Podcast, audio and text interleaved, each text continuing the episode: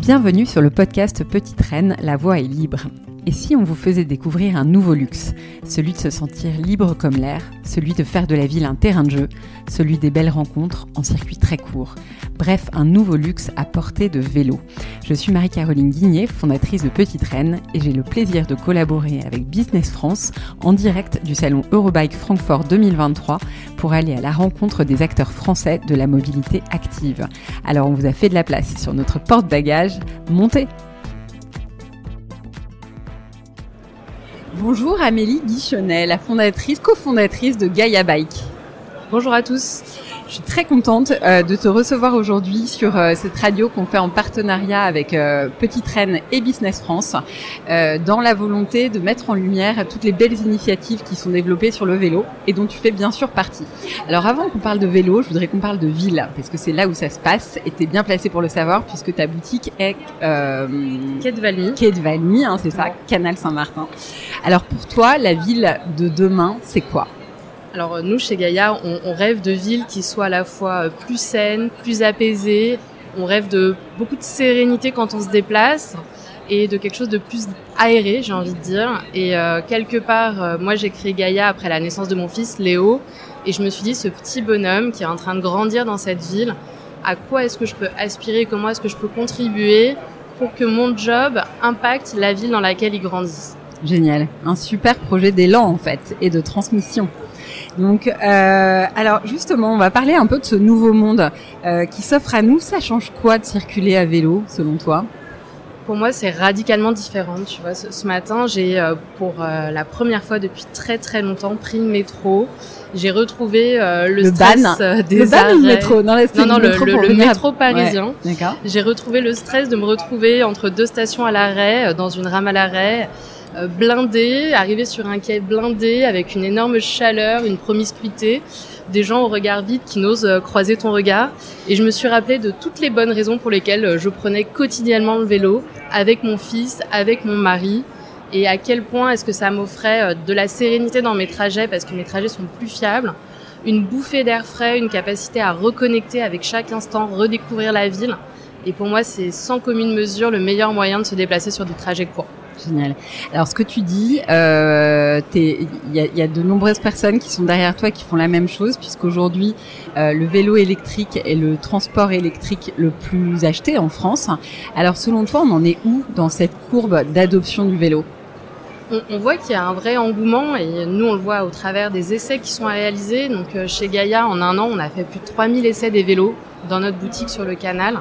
On a énormément de familles qui viennent, des gens qui veulent adopter ce nouveau comportement. Mais je pense que malgré tout, ça reste des early adopters. Mm. Euh, la, la, pratique, elle est en train de se démocratiser.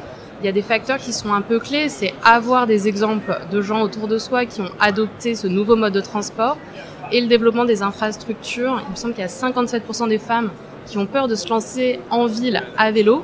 Et le premier levier pour rassurer les gens sur le fait de rouler en ville, c'est les infrastructures effectivement, euh, je te confirme ce chiffre et j'en ai beaucoup entendu parler quand on a euh, nous-mêmes euh, battu le, le, le, ciment parisien pour aller à la rencontre de ces femmes euh, qui évoquent tout euh, ce phénomène de liberté dont tu parles et ce qui donne aussi un très grand why à tout ce qui est fait dans le vélo aujourd'hui en France. Alors, les infrastructures sont clés. Je dirais que dans le processus d'achat, il y a quand même aussi de l'expérience d'achat qui est super intéressante et j'ai envie de te questionner là-dessus parce que tu as pris le parti de créer une boutique très vite en fait dans la dans la création de Gaillard.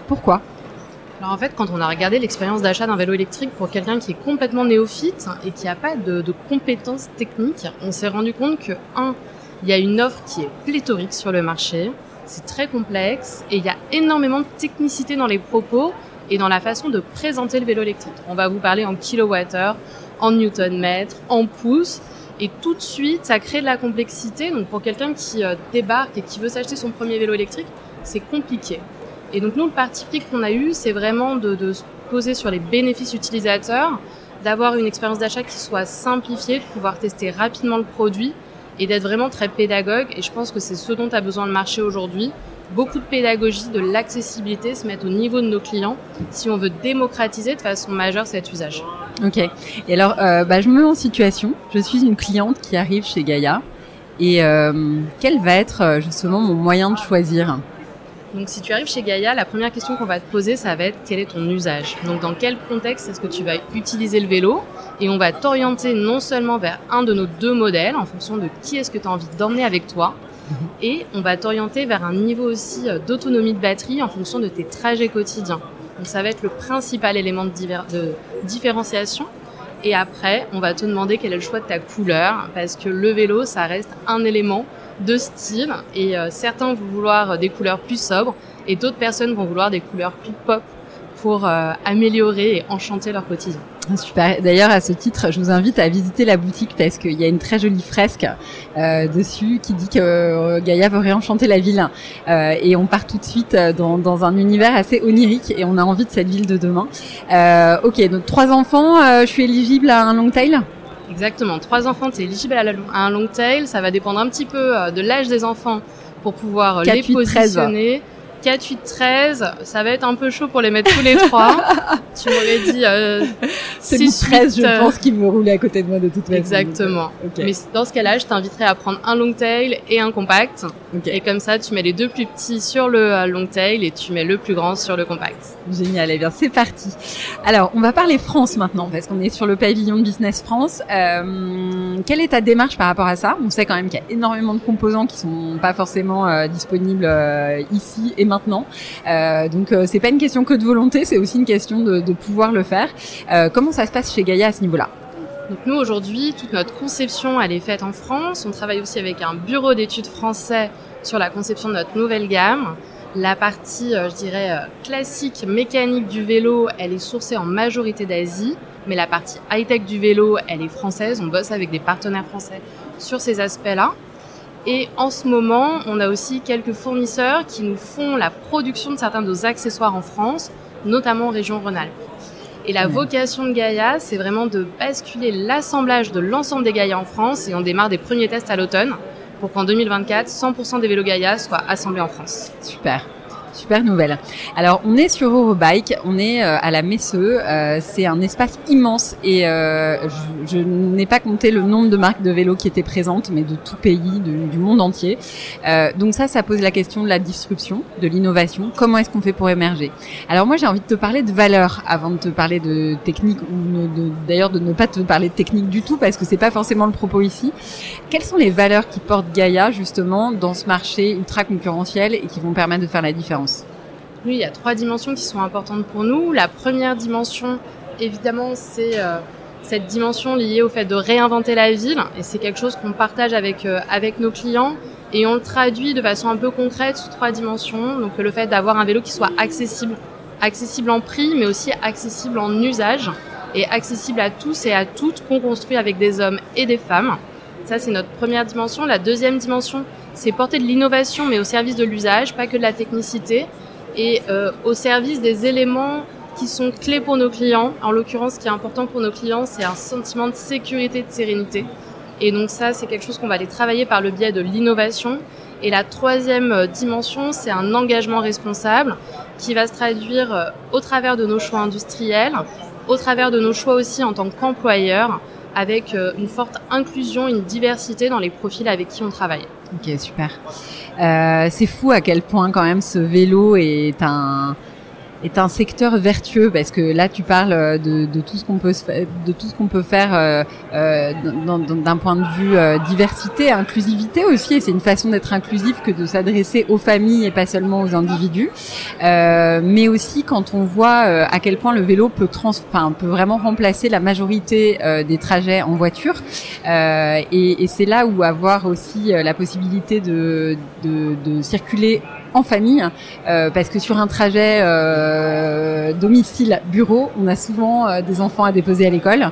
et là aussi, c'est l'empreinte carbone qui peut considérablement diminuer en ville.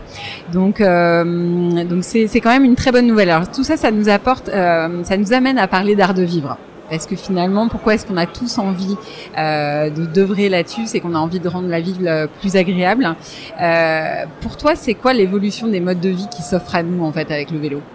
En fait, quand tu regardes les chiffres, il me semble qu'aujourd'hui, tu as 13 millions de trajets quotidiens domicile-travail qui font moins de 10 km. Et pour autant, dans ces 13 millions de trajets quotidiens domicile-travail, on as plus de 70% fait en voiture. Donc forcément, moi je rêve que euh, ces trajets-là, qui sont des petits trajets, puissent être faits à vélo et que ça désengorge en fait euh, nos villes et la circulation et qu'on garde euh, les véhicules de type voiture uniquement pour des trajets qui sont plus longs et où ça s'avère davantage nécessaire. Et pour moi, le vélo, c'est quelque chose qui peut complètement être un moyen de transport à titre individuel pour emmener tes enfants le matin, pour aller à une activité, pour sortir en couple le soir, mais aussi pour aller faire tes courses, pour, pour déménager des objets. Moi, ça m'est déjà arrivé de d'emporter un radiateur sur mon vélo Gaïa. euh, voilà, pour moi, c'est vraiment euh, un moyen de transport qui te permet énormément de choses. Et si on arrive à faire ce switch, à faire cette bascule, on aura des villes qui seront moins polluées, qui seront beaucoup plus calmes, moins bruyantes, qui seront beaucoup moins stressantes. Et c'est ce vers quoi je pense que toute la filière œuvre euh, main dans la main. Euh, pour toi, justement, ce vélo, il peut concerner tout le monde. Là, on a parlé pas mal des familles, mais euh, c'est est-ce que est-ce qu'on serait bien sur les 7 77 ans et plus? Complètement. Euh, les 7 ans, euh, les 7 à 18, on les met, on les met à l'arrière. 7 à 14, en tout cas, sur le vélo électrique. Et alors oui, pour le coup, nous, on essaye d'avoir un vélo qui soit vraiment conduisible et simple d'accès pour toutes les générations et pour être régulièrement en boutique à Paris, on voit vraiment des gens de tous les âges, y compris de 77 ans. Le vélo, en plus, je suis convaincue que ça garde en forme. Mmh. Donc, euh, c'est quelque chose qui est complètement intergénérationnel. Mmh. Est-ce que tu as eu déjà une idée créative sur ton vélo? Alors oui, oui, parce que c'est le moment où euh, on, on, peut s'échapper en termes de, euh, en termes de pensée.